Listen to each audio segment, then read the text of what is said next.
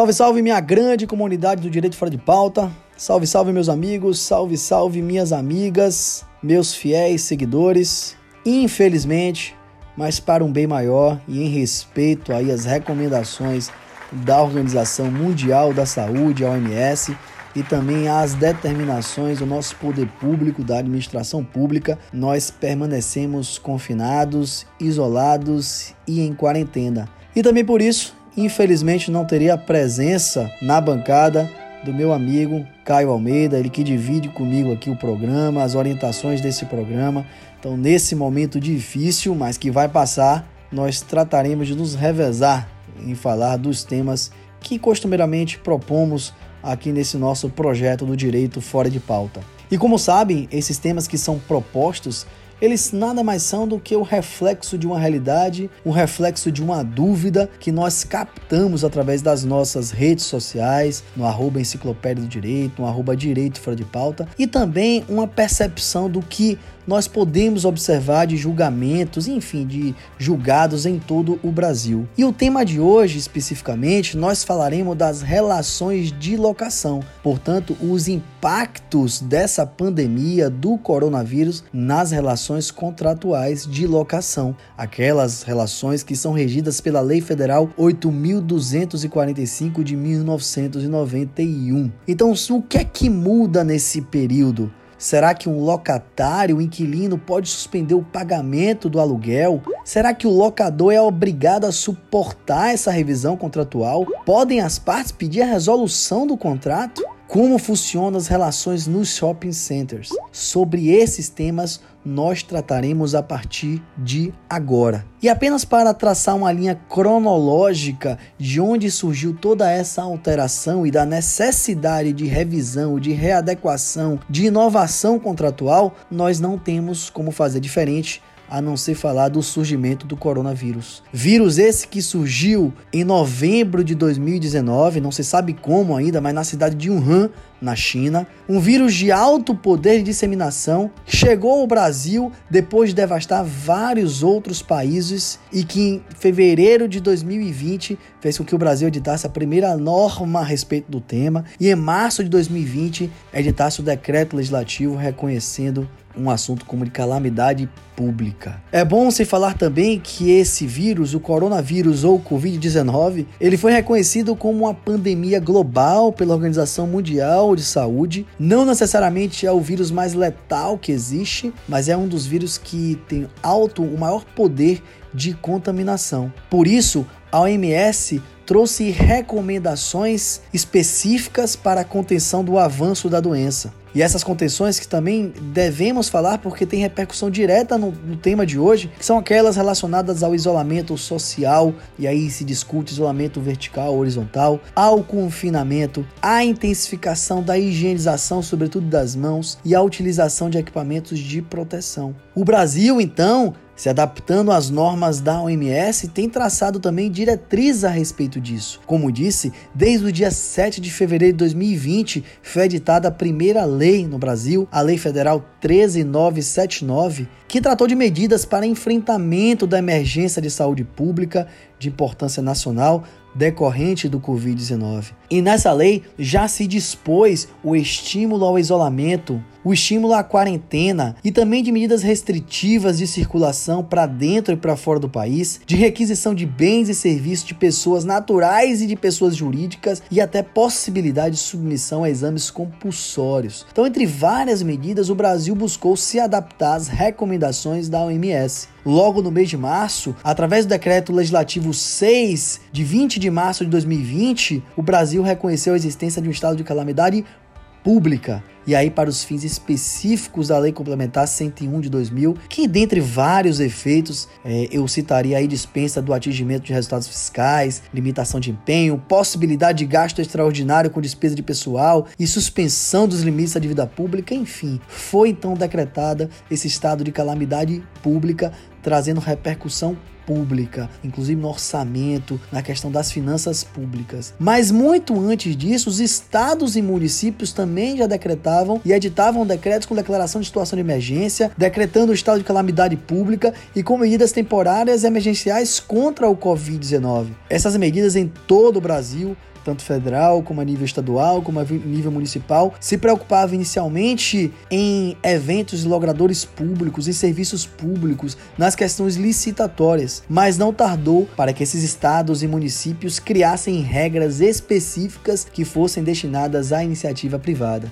Dentre elas, a que mais afetou, sem dúvida nenhuma, que foi a determinação da suspensão das atividades das empresas, de comércio, de academias, de danceterias, de escolas, enfim, tudo isso em prol da saúde pública e para a contenção da chamada curva de contaminação do Covid-19. Ocorre que esse intervencionismo, além de ter gerado muita polêmica, sobretudo em razão das discussões sobre o que seria melhor se o isolamento horizontal, ou seja, o lockdown, o famoso lockdown, o isolamento total, ou ainda o isolamento vertical, que seria o isolamento apenas de pessoas pertencentes ao grupo de risco e também o distanciamento social, esse intervencionismo gerou impacto direto nas relações contratuais. Longe de querer polemizar esse tema, né, que possuem verdadeiras torcidas organizadas de um lado ou de outro aí, mas existe a necessidade de citação dessas modalidades. Aliás, a relevância disso é primordial e é crucial no enfrentamento temático no episódio desse podcast. Isso porque se pensarmos, por exemplo, no isolamento vertical e distanciamento social, que não é aquele absoluto, os comércios estariam abertos, não se falaria em uma completa paralisação da economia então as relações contratuais, de um modo geral, poderiam ser afetadas, mas via de regra permaneceriam íntegras. Mas quando se fala em lockdown, ou seja, o isolamento total, o isolamento horizontal,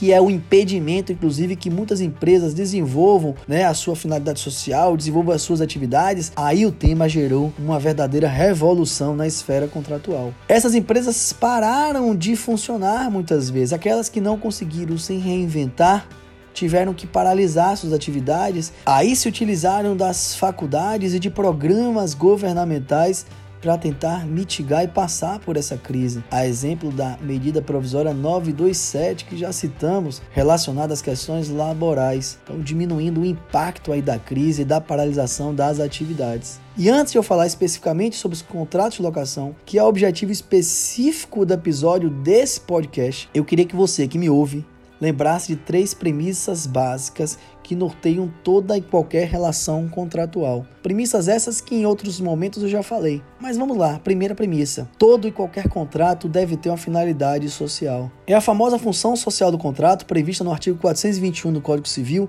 e que tem respaldo constitucional. Apenas quer dizer que todo e qualquer contrato tem uma finalidade específica e que deve prevalecer o rumo em que os contratantes efetivamente encetaram no cumprimento do que é acordado naquele negócio jurídico. A segunda premissa é a da boa-fé, inclusive aprimorada pela Lei Federal 3.874 de setembro de 2019, a Declaração de Direitos e Liberdade Econômica, que trata lá que todos os contratos devem ser interpretados com base na boa-fé e observando as peculiaridades de usos do lugar da celebração. É a regra do artigo 113 do Código Civil. A terceira premissa é que todos os contratos guardam presunção atente para a palavra, a presunção de simetria e paridade. Aliás, expressões que foram inclusive também novidades dessa mesma lei da Declaração de Direitos da Liberdade Econômica, a Lei Federal 13874 de setembro de 2019, e que se somou às demais características dos contratos que já falamos em outros episódios, como por exemplo autonomia da vontade, o consensualismo, a bilateralidade, a comutatividade. Enfim, nós não falaremos especificamente sobre cada uma das características para não tornar o tema técnico demais, mas falaremos do contrato de locação. A locação de imóveis no Brasil tem uma tutela específica através da Lei Federal 8.245, lá do ano de 1991 bem verdade aprimorada por leis posteriores. Essa lei federal é carinhosamente chamada de Lei do Inquilinato. Só que não se pode falar apenas em locação com base na Lei Federal 8245, a Lei do Inquilinato. É necessário que essa relação locatícia ela seja também analisada com uma análise sistêmica integrada com outros normativos. É o que se fala de diálogo das fontes, ou seja, uma análise conjunta da lei do inquilinato com o Código Civil e também com outras normas específicas. Mas para fazer justiça, eu não sou o pai dessa expressão, diálogo das fontes. Ela foi, na verdade, idealizada e pensada por um jurista alemão chamado Eric Jaime, e foi difundida pela jurista Cláudia Lima Marques aqui no Brasil. De acordo com esse diálogo das fontes, né, basicamente consiste na aplicação harmônica, coordenada e sistemática e não excludente das normas jurídicas, ou seja, não existe hierarquia, não existe cronologia entre elas. Seria uma solução de combate às antinomias jurídicas. Simplificadamente é isso. O que eu quero que você entenda é que para analisar o contexto da locação, nós temos que analisar não só a Lei Federal 8245, mas também o Código Civil de maneira harmônica. Diante disso, vamos tratar das normas específicas relacionadas a cada um desses normativos para responder as perguntas que iniciamos a apresentação do tema. Sobretudo porque foi no Código Civil que trouxe a regra da teoria da imprevisão e aplicada nas relações contratuais.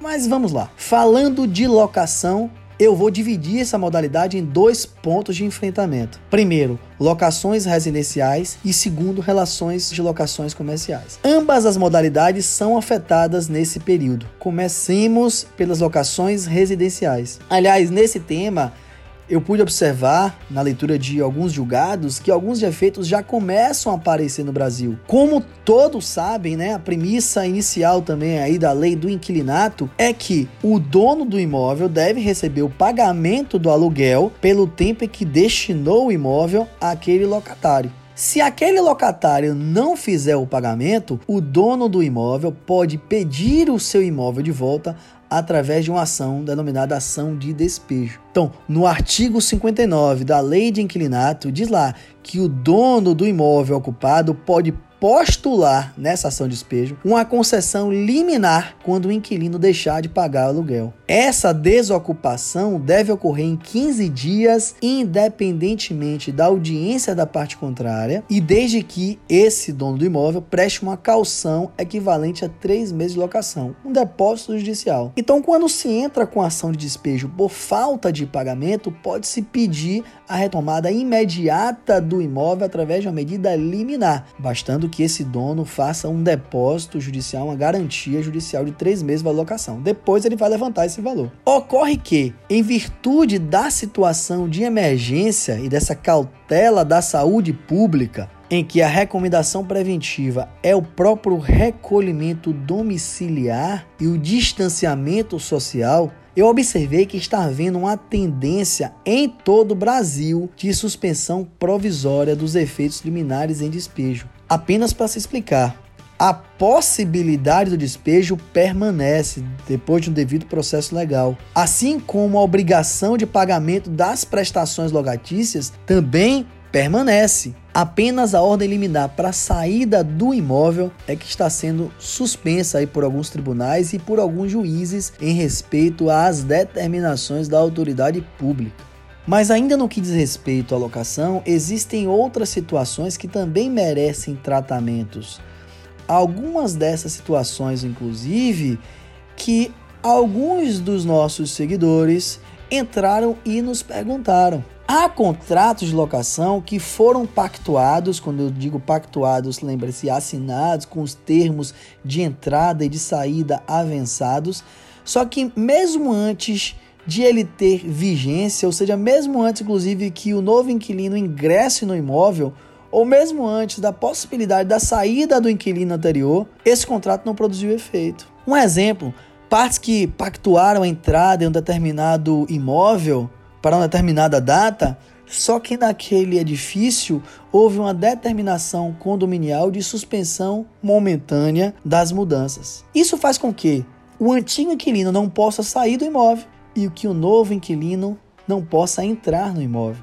Veja que nessa hipótese afeta tanto o locatário como o locador, Nenhum dos dois poderia ser responsabilizado por eventual inadimplemento dessas obrigações contratuais, seja no que diz respeito à cláusula penal, a famosa multa contratual, como qualquer outro prejuízo resultante até honorários da outra parte, principalmente porque nenhuma das partes teria agido com culpa e porque tal fato seria resultante de um caso fortuito ou força maior. Isso que eu acabei de falar está presente no artigo 408 e 393 do Código Civil. Nestas hipóteses, aliás, nesta última hipótese, é facultado à parte que proceda com a resolução do contrato. Então, a parte prejudicada pode pedir a resolução do contrato. Isso está previsto no artigo 478 do Código Civil. Claro que existe uma regra alternativa em que as partes podem buscar a modificação das bases contratuais que está prevista no artigo 479 do Código Civil. Então, para evitar a resolução do contrato, é possível, por, por exemplo, que a parte, o locador,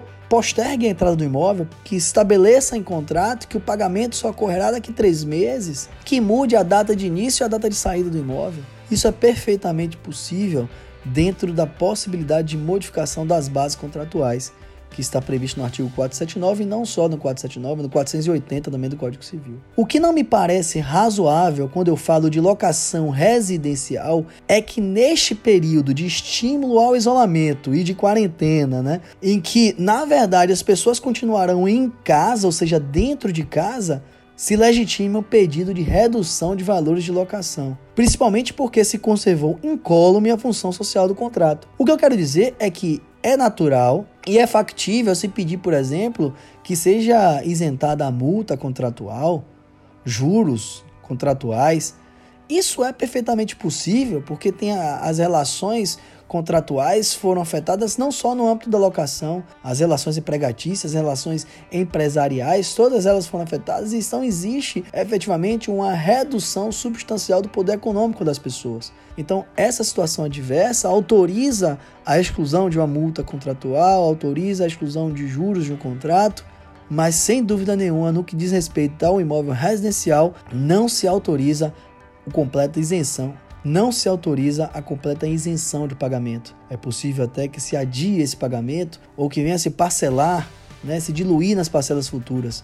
Mas isenção não me parece adequado em relação à função social do contrato. Mas pensemos agora nas relações não residenciais, nas relações comerciais. Nesse caso, eu penso que houve uma influência muito maior no âmbito contratual. Principalmente porque muitos daqueles imóveis alugados e que tinham como finalidade principal exploração da atividade comercial estão parados por determinação das autoridades públicas, os decretos municipais, os decretos estaduais. Então, nesse caso, eu penso que existem medidas que podem ser tomadas pelo locador e pelo locatário para efeito de conservação dos contratos, mas que são muito mais radicais do que aquelas medidas aplicáveis no contrato de locação residencial. Observem, a lei de locação, a lei de inquilinato, a lei 8245 também não traz qualquer regra específica de revisão de contratos, salvo aquelas previstas no artigo 18 que se permite a fixação de valor aluguel em comum acordo ou reajuste comum. Aquela do artigo 19, que fala da possibilidade de revisão judicial do aluguel após três anos de locação, ou ainda possibilidade de resolução contratual por alguma intervenção do poder público.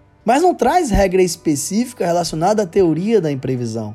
É por isso que é necessário, novamente, como fizemos em relação à locação residencial, o diálogo das fontes para uma interpretação sistêmica com o Código Civil. E falando então da revisão dos contratos por força dessa imprevisão, a primeira hipótese que nós devemos chamar a atenção é aquela que está no artigo 317 do Código Civil. É a teoria da imprevisão Inclusive, aliás, é o artigo, é o dispositivo legal que mais retrata a teoria da imprevisão, porque ela permite à parte solicitar judicialmente a revisão dos contratos em razão de motivos imprevisíveis e que acarretem uma desproporção manifesta entre o valor da prestação prevista no contrato e aquele no momento da sua execução. Em outras palavras, simplificadamente, o artigo 317 apenas trata da possibilidade de correção pelo magistrado e somente quando ele for convocado pela parte prejudicada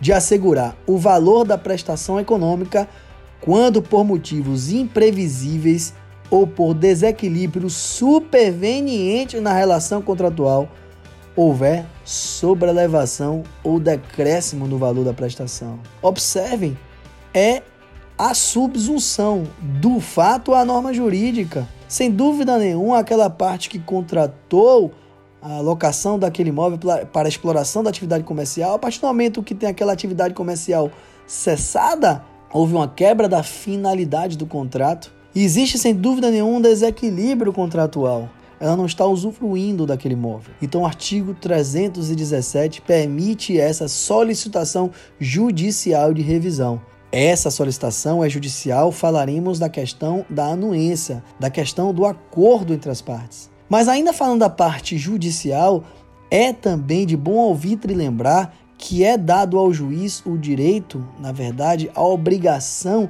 de reduzir equitativamente a multa, a cláusula moratória prevista em contrato, quando entender que o devedor cumpriu parcialmente a obrigação ou se entender que o montante da penalidade for manifestamente excessivo diante da natureza e finalidade daquele negócio. Há uma hipótese textual do artigo 413. O que estamos dizendo é que, além da possibilidade do pedido de revisão contratual, é possível também pedir ao juiz que, se, não, se ele não entender que haja a completa extirpação da multa contratual, que pelo menos ele reduza com base no artigo 413. Mas para evitar todas as situações, e a mais grave de todas, que é a própria resolução contratual por conta dessa onerosidade excessiva causada, sobretudo ao locatário, por conta desses acontecimentos extraordinários e imprevisíveis, aquela regra do 478 que falamos quando tratamos do contrato residencial, é que o código, prezando pelo princípio da conservação contratual,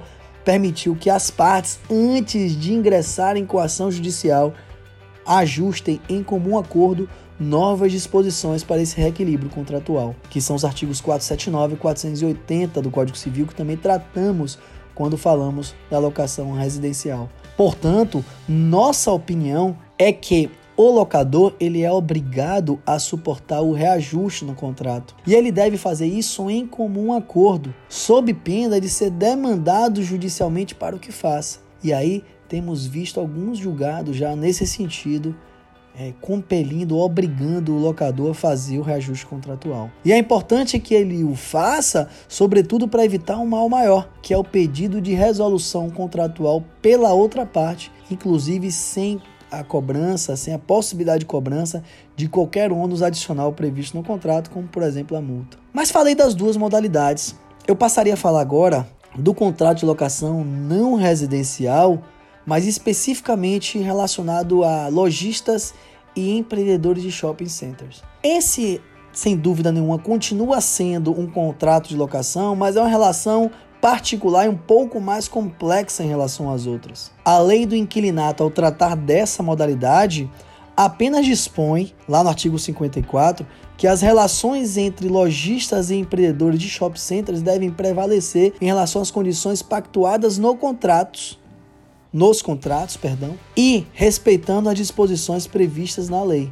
É bem verdade que essas disposições procedimentais equivalem, na verdade, a algumas vedações que tão, estão previstas aí nos parágrafos que compõem o artigo 54. Mas para além dessa tutela prevista na lei da locação, existem certas especificidades que só podem ser analisadas no caso em concreto e analisando disposições pactuadas. Esse talvez seja um dos contratos mais complexos e mais avançados de todos aqueles que envolvem a locação. Mas observe, mesmo nesses contratos avançados, complexos, a teoria da imprevisão e a possibilidade de revisão por conta desse diálogo das fontes também gravita nessa modalidade. Observe, no contrato de shop center, usualmente locador e locatário estipulam como aluguel um valor mínimo fixo, além disso, um valor fixado de acordo com um percentual do faturamento da loja. Além disso, outras despesas que são acrescidas a esse dever,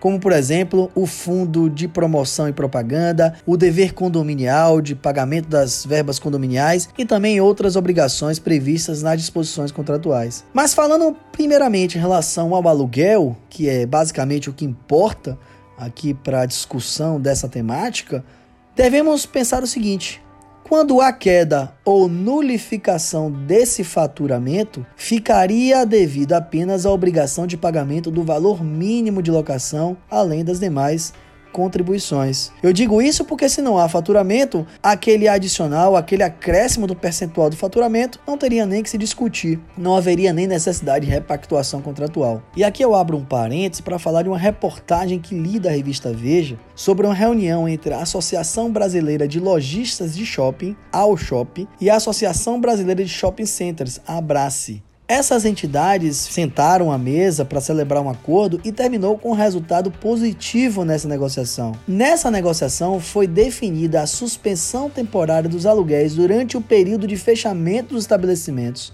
dos shoppings. E além disso, um desconto de aproximadamente 80% do fundo de propaganda. Então, segundo a reportagem da revista Veja, houve esse grande acordo, mas apesar de ser uma conquista para os lojistas, esse acordo é muito mais uma recomendação do que um termo obrigacional, porque foi vinculado entre duas associações. Então, via de regra, os empreendimentos, né, as administradoras de shopping centers têm buscado acordos individuais com os lojistas. Diante disso e da própria frustração aí desses acordos individuais, algumas empresas ingressaram na justiça e essas decisões aí que citaremos parecem refletir uma tendência do judiciário e por isso a importância de separar a locação em shopping center das demais modalidades. O que eu observei que tem acontecido é que realmente os magistrados têm aplicado a teoria da imprevisibilidade dos acontecimentos e por isso determinando a revisão de duas das principais obrigações dos lojistas. A primeira obrigação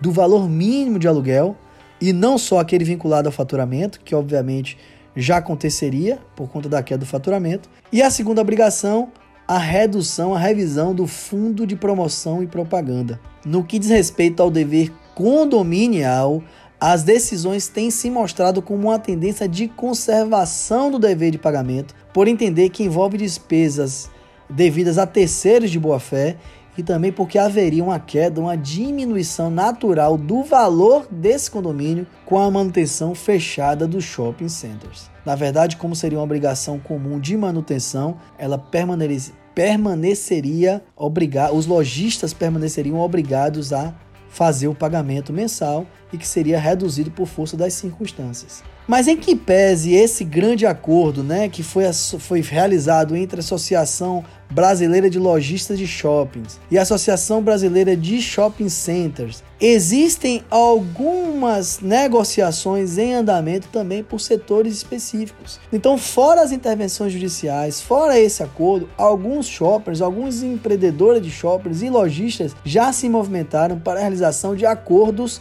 em mútua cooperação e equilíbrio contratual. Então nós temos hoje um acordo que foi celebrado entre as associações, temos uma tendência de julgamento, sobretudo após as intervenções judiciais a pedido dos lojistas, mas também temos alguns acordos em paralelo, que sem dúvida nenhuma é a melhor forma de se resolver o conflito.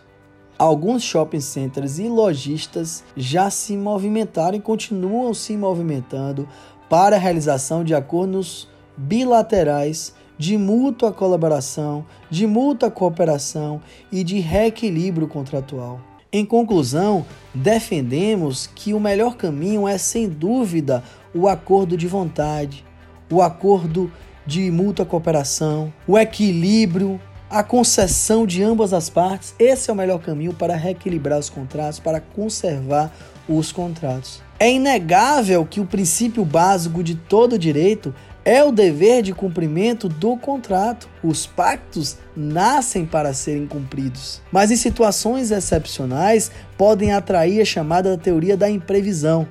E aí é necessária a revisão dos contratos. Como já me posicionei anteriormente, me parece que a nossa legislação brasileira, do modo como se encontra hoje, é plenamente suficiente para resolver todas essas questões, pois ao mesmo tempo que traz mecanismos de enfrentamento consensual, ou seja, de acordo entre as partes, de concessão mútua, ele também prevê possibilidade de intervenção judicial. Portanto, eu vejo com um pouco de desconfiança e rejeito essa tendência legislativa agora de acelerar a tramitação de projetos né, e, e, e, votação de projetos de leis específicos para esses casos que comentamos no episódio. Me parece muito clara a necessidade de revisão dos contratos e da possibilidade, inclusive, de resolução sem ônus em caso de, de, de não avanço dessas tratativas, utilizando inclusive a via judicial. Penso que o engessamento, através da criação de obrigações compulsórias, de reajustes estanques, de regras de suspensão, de diferimento de pagamento ou de regras que impossibilitem o despejo, não parecem ser medidas adequadas, porque por ser, por funcionar, na verdade, como típicas hipóteses de dirigismo contratual, que contraria inclusive a premissa básica da liberdade econômica, que foi tão difundida, sobretudo em setembro de 2019, no Brasil. Eu não nego que essas questões possam trazer efetivamente uma estabilidade momentânea. Por outro lado, é bem verdade que essas questões, talvez essas soluções, pudessem engessar demasiadamente as relações contratuais. Não sabemos, inclusive, se de forma provisória, ou seja, pelo tempo em que é decretado o estado de calamidade, ou de forma definitiva. A gente não sabe como vai ser editada a norma. Eu penso que temos maturidade e mecanismos suficientes para resolver nossas relações de forma individual. Busquemos sempre a solução consensual e apenas se infrutífera revisão judicial. A crise deve nos servir de ensinamento neste sentido. Em caso de dificuldade, nos casos em que o orgulho for maior do que a sentimento, do que a vontade de recontratar, busque apoio de um profissional, de um advogado, de uma pessoa mais isenta, para que possa fazer a repactuação desses termos. Isso serve para locação isso serve para toda e qualquer relação contratual. Isso é o que eu tinha para falar nesse episódio, isso é o que eu tinha para falar sobre da locação. Nem todos vão sair felizes nesse processo. Então há necessidade que todos possam ceder um pouco para um fim maior. Meus amigos, minhas amigas, Continuem a seguir a gente nas redes sociais e a sugerir temas. Arroba Enciclopédia do Direito, arroba Direito Fora de Pauta no Instagram, no meu Facebook, no Facebook de Caio, no nosso canal do YouTube. Enfim, sigam as nossas redes sociais, proponham temas, façam debates, levem perguntas. Vocês que movem esse projeto, projeto do Direito Fora de Pauta e de outros projetos que tem surgido na área do direito e que tem colocado a gente como fonte de inspiração. Um grande abraço, saúde a todos e vamos em frente.